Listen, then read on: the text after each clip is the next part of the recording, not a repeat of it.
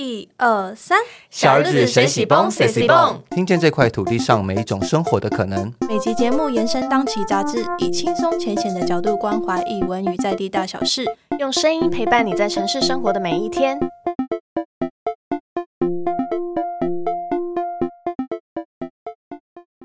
小日子谁喜蹦的听众，大家好，我是编辑嘉豪。那小日子记上半年就是跟文策院，大家如果有在持续听我们 podcast 的话，应该会有发现，我们上半年就是有跟文策院合作，然后合作了六集，邀请台湾的创作者来我们的 podcast，然后来聊他们各个创作的历程啊，以及他们创作的心得。那也很高兴，就是下半年呢，我们也再次跟文策院合作，文策院故事现场合作。那我们会继续再邀请六位创作者来跟我们聊聊他们创作的故事，以及他们在创作的当下他们的。想法以及对于现在台湾环境上面的对于他的创作有什么影响？那今天很高兴呢，我们可以邀请到漫画家张继雅，季雅你好。哎，嘉豪你好，各位听众大家好。那想先请季雅自我介绍一下，我相信很多听众朋友应该会蛮好奇，季雅你目前在台湾漫画上面创作的方向，以及你自己就是漫画创作的历程是什么？我主要目前创作的作品是《一人茶几》这套漫画。那这套漫画是在讲台湾乌龙茶怎么开启它第一步的故事。那这套漫画呃总共五集，那今年已经完结了。那希望对茶啊，或对台湾的历史有兴趣的朋友，可以来看一看这样。哎，为什么我有听说，既然你是茶茶之女吗？是茶农，就是有茶农背景出身的，还是就是家里有做茶的相关背景是这样吗？对啊，我爸爸是嘉义梅山的茶农。所以你小时候真的有经历过帮忙茶的这个部分？就是会被视为一个劳动力，被抓到山上去帮忙这样子。哦，所以你们是住在山下，然后然后在山上有一块茶园这样，还是你是住在山上？嗯，因为后来要去求，就是上学，那妈妈会觉得在市区内的学校比较好，所以就我们就搬到市区。可是爸爸每天都还是会回到山上茶园去工作。哎，采茶不是清晨？就要开，那好早哦。没错，就是那个时候，嗯，可能爸爸就会有好几天就不在家，都在山上的茶园跟山上老家那边，就是等着做茶这样子。所以你是小时候就，哎，小学的时候就下山吗？对，我们就是在我上小学之前，就先搬到就是城市，就是斗六，搬到云林。哦，你搬到斗六去？对对对。所以一直都。之后就一直都待在斗六，对，到念大学，哎，就是到我来台北之前都待在斗六。来台北是那那大概什么时候？大概什么时候？来台北的时候？来台北的时候，我大概十九岁的时候转学到那个复兴商工那边，就是因为我原本念的是普通高中，嗯，对，那为了画漫画，所以后来在。高三最后一年转学，我十分钦佩。为怎么会有这个决心啊？因为实在是太希望以漫画为。等一下，那那我们再往前一点，就是开启你这个漫画兴趣的契机是什么？哎，我从小就很喜欢看漫画，所以就也很自然的都在画漫画、画图。那我其实最一开始的时候，并没有想过要把它当做一个工作。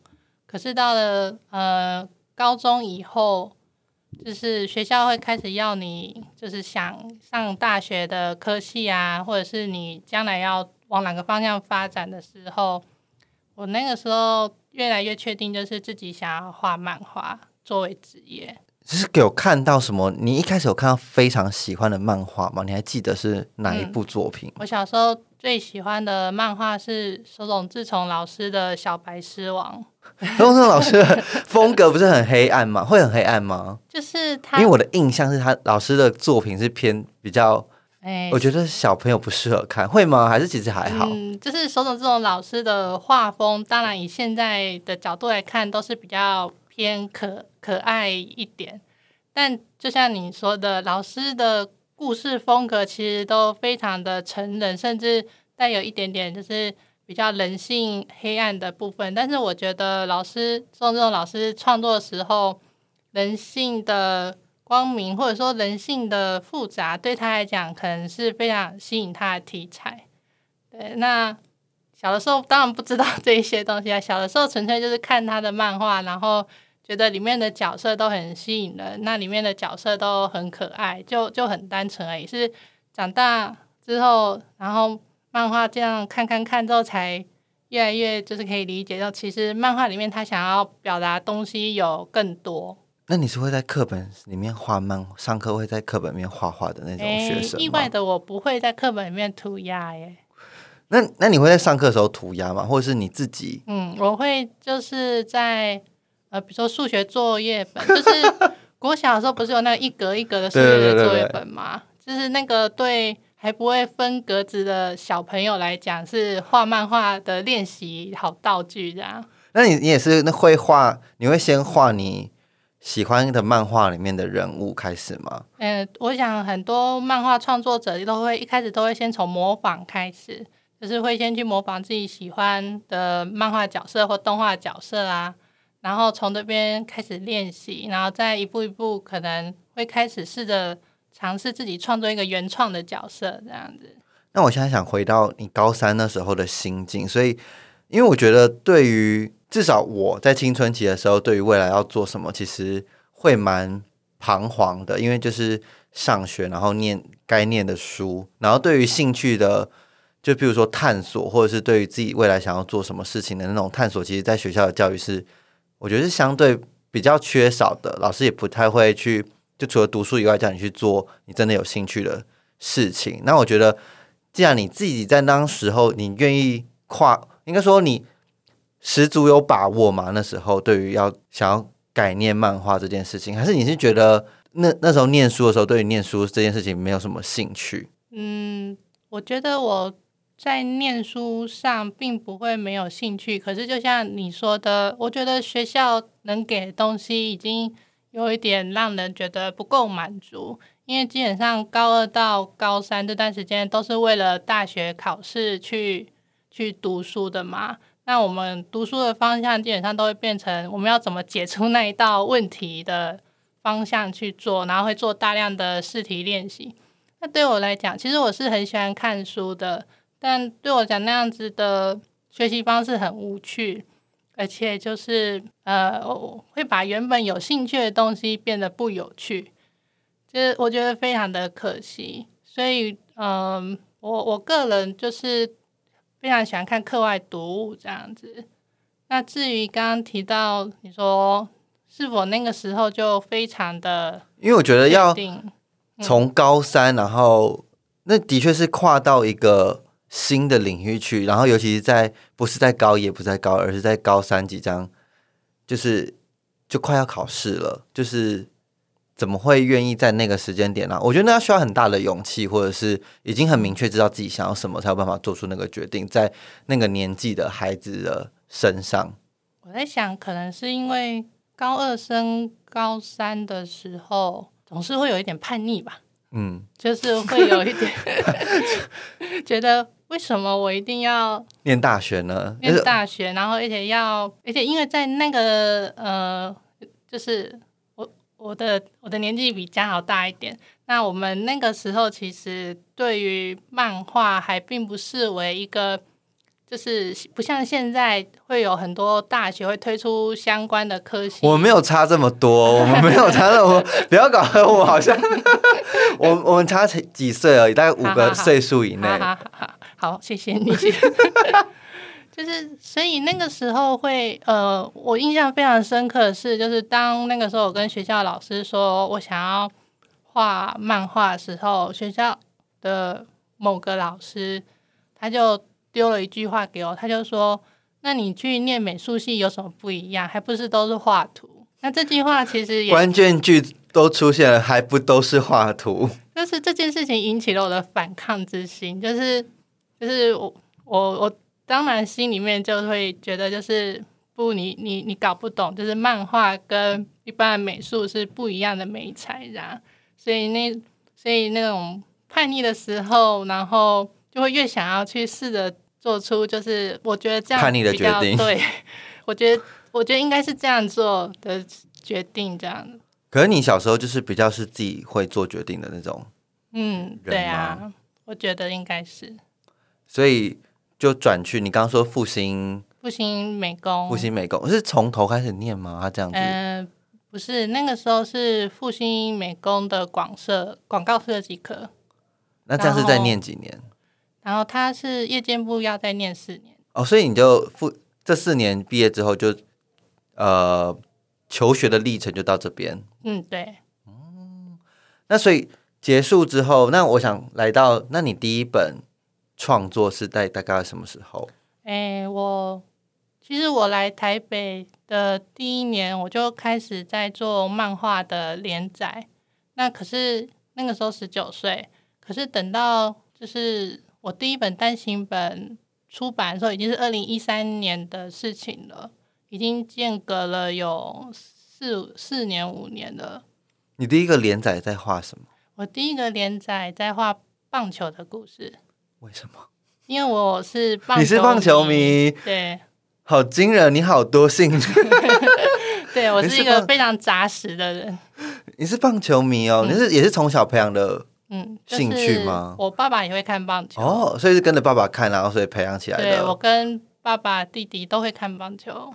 所以那时候你小，所以你那时候画漫画在选题材的时候，没有以前大家最爱，譬如说少女恋爱型，或者是因为我以前国高中经历的，就是我身边的女生那个类型，就喜欢画漫画的人都在画自己自己自己爱画，就是画那些很帅的男生，或者是我我懂，我懂。其实、那个那个路线。我们班上也有很多人非常擅长画美少年、美少女啊，或者画可两个美少年图恋爱的故之类事，的。对，那就是班上的同学都会去想要去看，就是哎那个同学画的图，然后觉得哦好棒哦，大家会传阅。那我的完全就是那种不受欢迎类型这样子，因为我都画一些就是 就是你说愁眉苦脸的人这样子。所以棒球那个连载，呃，后来你有结，就是让它整个完完结吗？哎，因为它是单回单回的故事，所以它也不用完结，哦就是就就是它发表单元单元性的故事这样子，嗯。可以跟我说一下它里面的内容，大概你那时候在有画些什么吗？那个时候我们有设定一个主题，那那首的主题是来自美国大联盟的一首童谣。嗯，那首童谣它的歌词在讲说，就是呃，带我去看球，带我去球场这样子。那我们因为其实这个棒球漫画、它讲的更多的是球迷的故事，棒球球迷的故事。所以我们把主题就是这个系列的标题取为就是带我去球场。那我们就画了很多你说不同的球场，然后不同的球迷的故事。你那时候哇，你那时候就感觉是是一个需要做很多填调跟资料收集其实还好，因为我是棒球迷，所以 已经内建在脑海里了。就是去那些球场，就是看球赛，对我来讲是稀松平常的事情，这样子。所以那不，所以那个那时候的棒球棒球的连载，它并不是局限在台湾的故事，而是、呃，是台湾，所以就是在台湾而已，这样子。哦我我没有我没有去 大联盟我想说美国大联盟的没有，没有没有，哦，不是是一个非常宏观的世界的舞台。就是因为就是我们面对的是台湾的读者，所以我们当然就是先以台湾的棒球场，然后结合故事，希望给传达给更多棒喜欢棒球的人这样子。那后来到现在这个艺人茶几的时这个这一个系列的开端的契机又是什么？嗯、就是在就是前面的连载结束之后，那个时候就在烦恼，就是接下来要创作什么呢？那就是虽然我家也是做茶，那我也对茶有蛮有兴趣的，因为呃，我虽然知道自己家也是做茶，但其实我不太了解，就是它的原理，做茶原理，做茶技术，那还有茶的历史。呃，茶的历史的部分，我有一个非常印象深刻的东西，就是呃，我们在读学校的课本的时候，不是会提到一句类似像是台湾产茶集中在北部的丘陵地，然后就是以前以外销出口为主。可是其实我很小一开始看这段描述的时候，我自己是心里是不幸福的，觉得课本骗人。那是因为我们嘉义梅山、阿里山那边有超级超级多的茶园，然后没有被提到。而且就是呃，现在台湾是乌龙高山乌龙茶，就是非常呃算是热门的茶品嘛。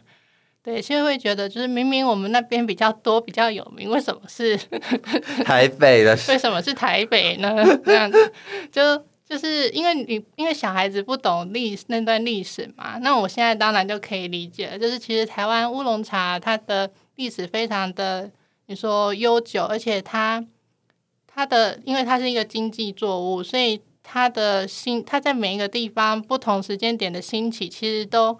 跟台湾就是你说各地息息相关，但是我觉得在创作的时候去阅读这些资料也很有趣，这样子。那呃，刚刚说的会去呃，因为自己的出身，然后下定决心要开始，真的是因为你想要达到什么吗？哦，你说做艺人茶几这个系列嘛？其实这个系列并没有就是下定决心的瞬间，而是非常自然而然的水到渠成。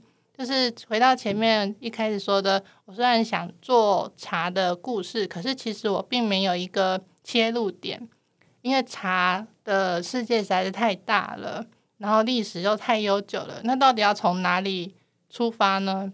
那刚好那个时候，CCC 编辑部中研院的 CCC 编辑部他们在做数位典藏计划，那他们那个时候希望找。漫画家去结合他们馆藏的资料来做出短篇漫画，来吸引读者可以就是看，就是哦有这批资料，有这样子的一个段历史，然后去引导他们就是有兴趣。那信息编辑部和我联系之后，我们一开始做的只有六十四页的短篇。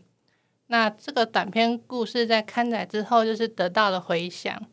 那我们也因为这样，所以才继续有下一步去询问出版社说：“哎，这个有没有单行本化的机会？就是像现在像这样子，就是嗯，说一一步一步的，就是慢慢去推进它这样子。”我自己好奇，因为我不太了解，请问单行本化跟连就是那个单行本化是指上就只集结成册出版的意思吗？就它跟连载的差别是什么？呃，在日本连载。在日在日本的连载，大家应该都蛮熟悉的，就是每个礼拜、每个月或者是每两个月，就是去刊载一回故事。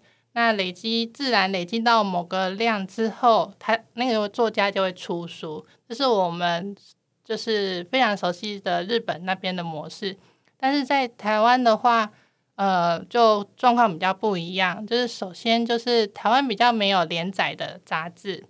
所以作家其实很难固定的去产出一回一回的故事，然后自然的出书。所以我台湾比较多的状况，反而是就是我们先跟出版社提案。那如果你有一个短篇，就是看得到它完成的样子的话，会更容易让出版社了解，就是他们要他们对这本书有没有兴趣。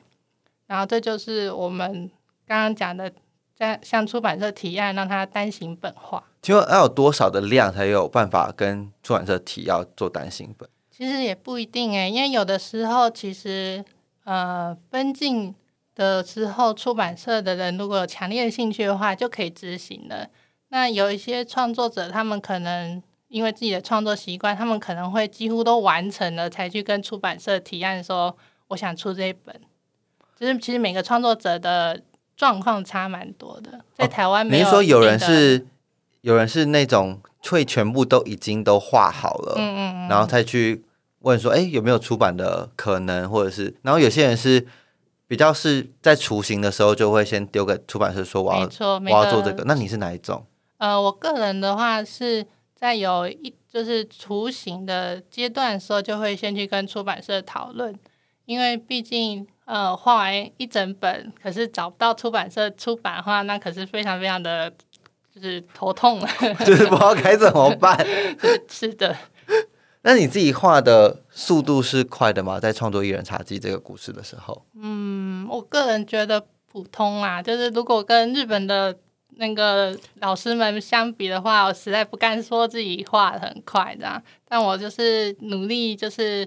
固定的产出，因为我觉得，呃，就是我，因为我们毕竟不是上班族，就是我们都大部分时间都关在家里画图，所以如果没有自律，要要求自己一段时间，然后要有某一些产出的页数的话，会很难。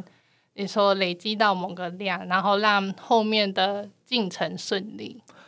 你刚刚有提到，就是一开始《一人茶几》是一个呃六十页左右的篇幅，那后来它现在演变成一系列，那时候就有想到它会要做成一系列吗？你自己那时候？诶，最开始跟出版社单行本提案是三集，因为配合那个故事的男主角约翰陶德他。在台湾就是开创乌龙茶事业的时候，他实际走的历程。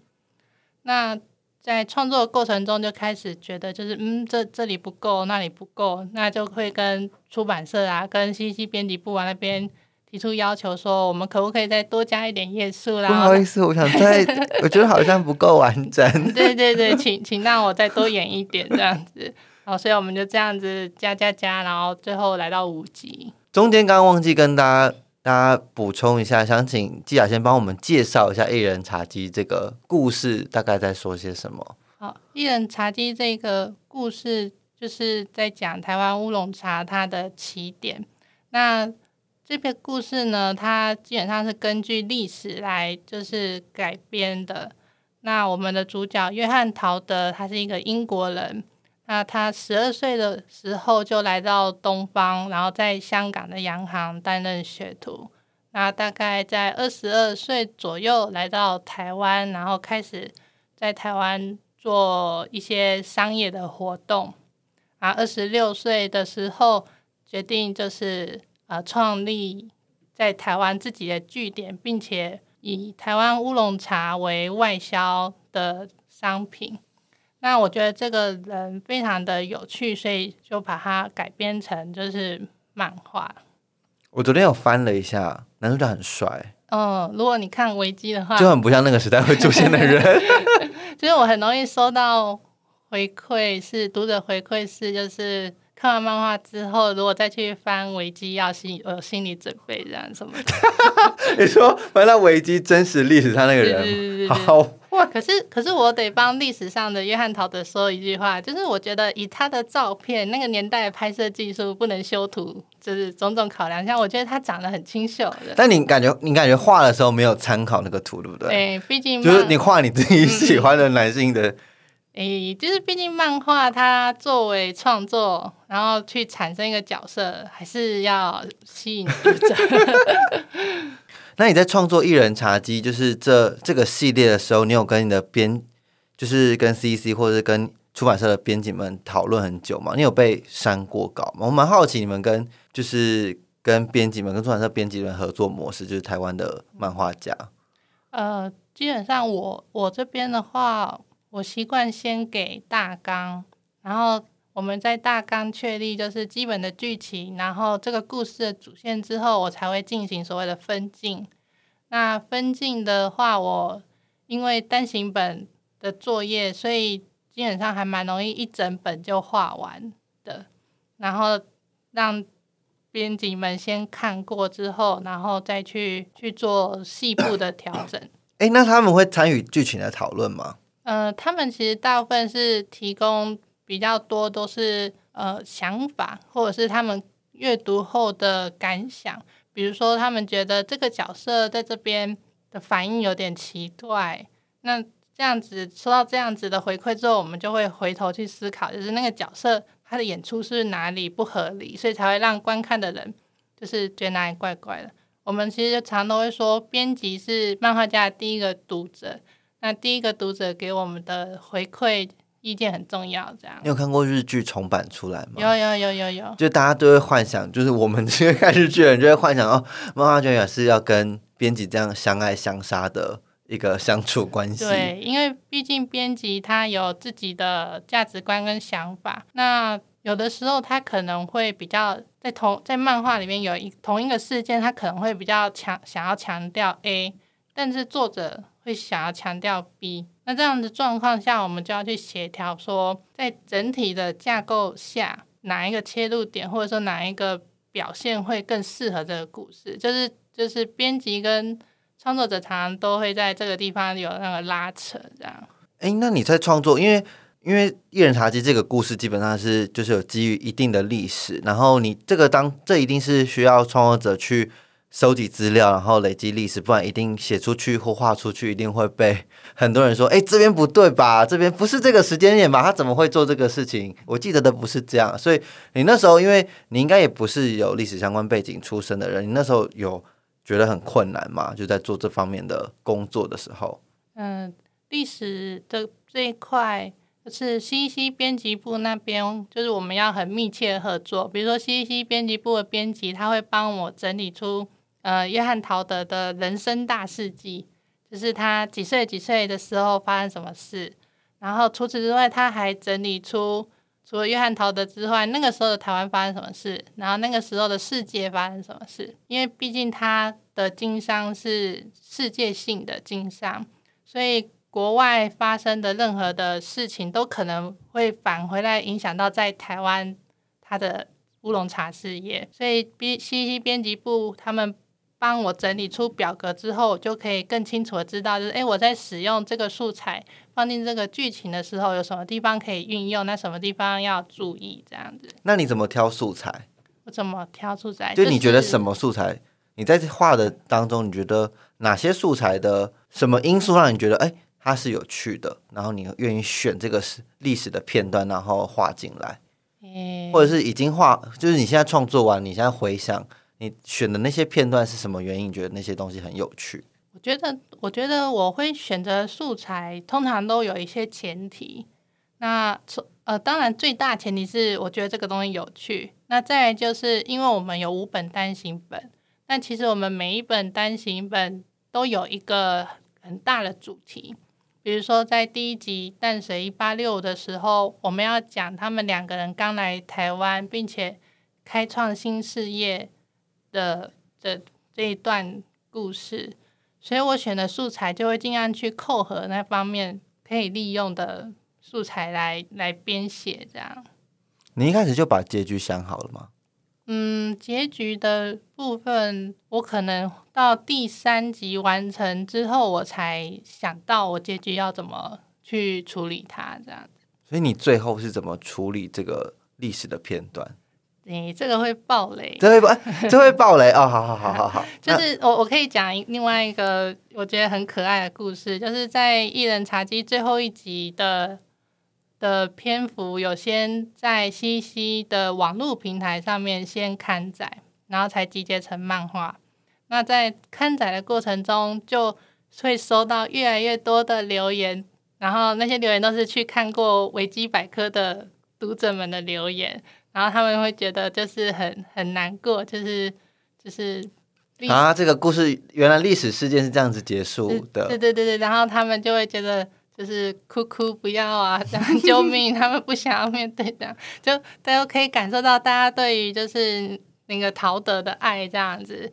那可是因为毕竟我画的是漫画的约翰陶德和历史的约翰陶德不是同一个人，因为。这个其实最终漫画还是作为一个希望娱乐大家、让大家看得开心的的作品，所以我就必须就是一直用留言告诉大家不要害怕，不要害怕，相信我啊，这样子就觉得很可爱的。那你自己在，或是一如果你自己是阅读者，或是呃你自己去看那些小说，或是你自己看日剧、看漫画，你通常看到。很喜欢的角色被刺死，或者是很喜欢的角色就是过得不不开心，然后你反思到自己的创作身上的时候，你你你会怎么取舍？我的意思是说，嗯，因为大家都会希望，大家看漫画都会有一个看到后面，如果它是一个长篇的连载，一定会对角色有一个感情跟一个投射在，然后他就不希望他经历很糟的事情。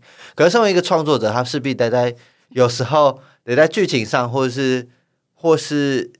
就是为了要更吸引人，然后势必也要在中间做取舍。你自己怎么？身为创作者，或者身为一个你自己的，是一个很有趣的话题。就是因为，怎么讲？就是有一些创作者，他们会把自己的角色称呼孩子或小孩，但基本上我会我不会排，我会不去这样子称呼自己的角色，是因为呃，我在编剧上面必须对他们很狠心，我必须为了剧情的动荡起伏，然后为了合理的演进，所以总是要让他们受点灾难跟 受点苦挑战这样子。对，那呃，当然我希望，当然我我当然希望就是自己喜欢的角色可以看，可以活，就是在故事的世界观里面活得就是快乐开心。不过最终还是会回到身为创作者的原点，就是这个故事是否合理，然后并且有表达我们想表达的事情。哦，就是他，就是我认为在创作其实会有很多个层次，那它会有一些重要性的排序。那对我来讲，就是让故事架构完整，然后确切表达这个故事想要传达讯息，这件事情是最高准则。这样，我自己还有一个很好奇的点，我觉得漫画相对于这个创作载载体相，或是这个创作的媒介，相对于其他影片或是呃写小说也好，我觉得相对缓慢的。它的创作的那个模式，就是一笔一笔画的这个模式，对我来说，但在故事的推进上面，或者是就是创作者本就真实世界的那个时间的长度，譬如说创作者可能要花一年时间，可是他就画才能画可能几篇而已。但是故事本身的那个进展没有很多，可是创作者要花好几好，就可能好几倍的时间才能完成这短短的篇幅。然后你在创作的时候，你在你怎么看待这件事情？就是，嗯，你可能花了真的很久时间，但其实也才画完一本。那呃，可能你的故事一开始都想好了，然后你的故事有想要画什么，可能都想好。可是真的在经历这么长的创作时间里面，你可能会一直要去，会不断的会去质疑自己，或是一直有想法的改变。先讲一个额外的话题，就是我在画《一人茶几》这个故事的时候，我的年纪比约翰·陶德和李春生，就是故事里面的两个角色还小。那现在画完之后，就比他大 我的年纪已经比他们大，就跟大家都说，为什么柯南还是小孩子，小智还是小孩子？小兰姐姐 现在都变小兰妹妹了。对啊，所以真的就是这方面就是蛮蛮有感触的，就是也没办法。那就是创作基本上就是花时间。那相较于其他媒体，漫画因为除了画面表现上，它还有编剧跟文字等等，它更综合性的去使用，然后去表达，所以它我我觉得就是它它会慢，实在是就是这个媒媒介它本来的特性这样。那我觉得我想就是漫画创作者喜很喜欢画漫画的创作者，通常也会对这个媒材的你说本来的属性，应该就已经有所呃心理准备了。那其实有时候我们也会开玩笑，比如说我我都会跟朋友开玩笑说，哦，我们画漫画已经算容易的。你看那个做电影的导演，他们每次为了拍出一集电影，然后超级辛苦，然后到处找资金，然后有一些导演甚至就是喊人房子还拿去抵押什么的，就会觉得啊，就是相较之下，漫画创作的规模就是。就是虽然小，比较比单纯慢，对，但是其实也是比较容易的创，就是相较之下比较容易上手的那你创作到现在，你有觉得很寂寞吗？寂寞。其实我觉得创作者大部分的时间都很寂寞，因为嗯，或者是说孤单嘛，就是因为我们大部分时间都是一个人在跟我们的内容在奋斗。你是会喜欢讨论的那种类型的创作者，还是比较习习惯就是一个人说想玩，然后就画自己想画的？就是你你的你说的是在，就是我可能 FB 上面跟呃也不一定 FB，可能或者是你有固嗯定的 partner 或固定的朋友，就是那个人画了多少，你会跟他，你会想要跟别人讨论剧情，而不是哦，嗯，就是，哎，我我一定会跟别人讨论剧情，而且跟别人讲话讨论，其实是最快找出盲点方式。就我个人自己认为这样，但是就是呃，通常都只会跟身边几位比较，就是你说认识很久的朋友或编辑来进行讨论。那我一般来讲，因为为了维维持它的某一种一贯性，所以我尽量在这个作品没有完成之前，都不要去呃跟读者啊，或者是跟就是其他人去去讲到这个故事，因为我会希望他用画面、用漫画让别人看到。那你创作至今十几年，你有觉得创作的环境有慢慢变好吗？或是你自己的感受上，你觉得有比十九岁的那时候整个气氛有更好吗？如果是气氛来说，不一定实质上。有，我觉得创作的气氛有变得更好，因为我觉得那是因为网络还有很多多元的管道有有出现，所以我觉得现在就是新的创作者可以使用的那种道具啊，或者是发表的管道变多，我觉得这是很好的事情。这样，嗯，我想问一个插播一个问，你从哪个时间点开始，你会愿意称自己是漫画家？诶，这也是个超好的问题，因为我有印象，就是我在某个时间点以前接受采访的时候，基本上我都自称自己是一个画漫画的人这样子。那我其实有一段时间蛮避避免称呼自己是漫画家的，然后那是因为那是因为我从小看日本漫画。那我对于漫画家的某一种想象跟认识，都是来自日本那边的应该要想感觉会想象说，应该要做到那样的事，你才有被办法被人家叫做漫画家。我应该要每个月都有就是连载，然后我应该两三个助理，我一个工作室，没错。然后我每每年都可以固定的出两本单行本，就是有一个标准在那边，然后这样才成真正的有资格成为漫画家。有一段时间就真的很纠结那个部分。可是我后来发现，那个毕竟是日本啊，就是我们是生活在台湾，并且在台湾创作，然后面对台湾读者的创作者，就是拿不同地方的，你说一，你说模样来来限制自己，总觉得好像哪里怪怪的。所以后来后来就有新的想法，就是嗯，那我是台湾的漫画家，那。那这样没有关系，这样。后来就突破这个心魔，就其实其实他就是一个称呼啦，就方便大家称呼的人。可我觉得称呼有时候的确某个潜意识里面代表你认不认同自己的这个身份，嗯，所以我才会有这一题的想法，想要问你。我我想也是，对，就是就是比较早期的时候，真的会蛮纠结，呃，因为再加上大。我其实大部分有一半的时间都在做不是漫画的工作，就是接插画或者是其他的工作，不是自己的创作的。哦，那时候有，现在也还有，现在也是，就是有一部分的时间是做。没错，但是对漫画家还有一个想一个想象出来的条件，就是他应该要全心全力。然后奉献给奉献这个百分百的自己奉献给漫画，不会是因为现实是世界的考量，我想要额外接一些案子。是的，那 那可是这这也不是说不好的事情，那这就是台湾的那个漫画家这样子。这一路就是，比如说创作《一人茶几》，然后以及后续种种的创作，你自己跟 C C 他们合作，以及或是文成院这边合作，你自己的想法是什么？诶。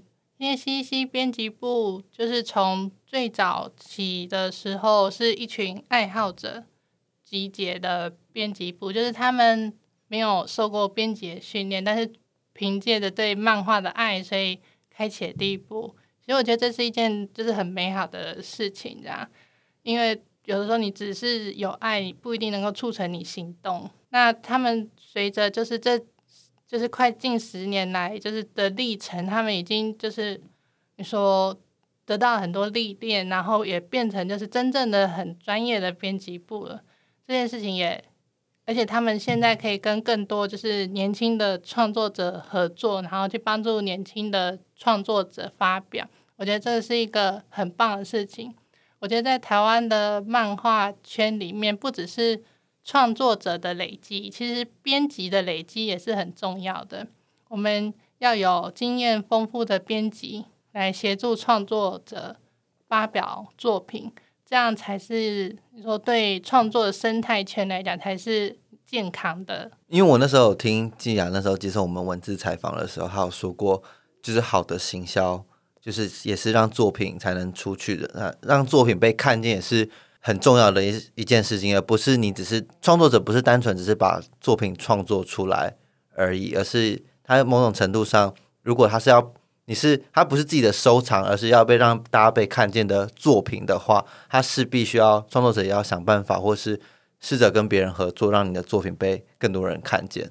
嗯，对这部分，呃，就是现在 C C 编辑部在文策院的底下，那文策院他们因为有其他影视，就是其他方向的合作嘛，所以我会就是期望未来。就是文策院也可以，就是在呃这方面跨媒体的，你说媒合上面，就是呃就是可以可以尽量就是创造那个机会这样子，因为就是举日本跟韩国的例子来讲话，就是其实日本、韩国他们漫画产业啊、影视产业啊，甚至偶像产业啊，他们其实都是互相连接，然后互相合作的。那这样子的话，才有。你说一个机会把一个有趣、吸引人的故事，让它发展的更大、更完整，那也可以吸引到更多的那个观看者。就是不管对哪一个媒介的人都都是都是有益的。对漫画家来说，是不是能够动画化是一个很大的梦？就是每个人都会有的梦想，就自己的作品能够动画化。是。对啊，一定会觉得有动画化机会就好了。只是就是，可是其实动画的创作，呃，动画的制作的费用是很高的。那呃，这在大概在近几年前，日本那边有出现所谓的“惨被动画化”这个词，就是指就是啊被动画化了，然后品质变很差什么的。所以，我所以就是当然会希望可以动画化，但其实我自己也知道，就是动画。画的要求，呃，动画画的水就是希望的水准，其实他要花的经费搞不好会比影像化还高。那在台湾，其实最有办法执行的其实是影像化的。那最后想要问问汉季啊，说目前创目前在创作上，你可能这一两年还有什么新的计划吗？诶，这一两年就是因为《一人茶几》刚画完，所以。想放空一阵，或者是说希望，还是你有找到新的题材想要试试看，嗯，或者已经有那个小小的种子在在心里了，就下一个想要画的方向。因为对我来讲，长篇的作品、短篇的作品当然很多，就是这个也想画，那个也想画，这样。可是要像《一人茶几》这样子长篇的的系列作品。可能就要花很多时间去准备这样子，所以没有，暂时没有。呃，就目前都还在思考中，因为毕竟随着创作的时间来到现在，我我开始意识到，就是体力跟时间有限，这样。那每一个投入的新作品都都很珍贵，就是就是能够投入的话。所以就会想要去慎选，就是接下来要做的题材，或者是，或者是尽量再去尝试没有尝试过的东西，大概是这种方向。那我最后要补问，那你画一人茶几最后一张图的最后一笔，你画完的时候，那个当下什么想法？耶，交稿了。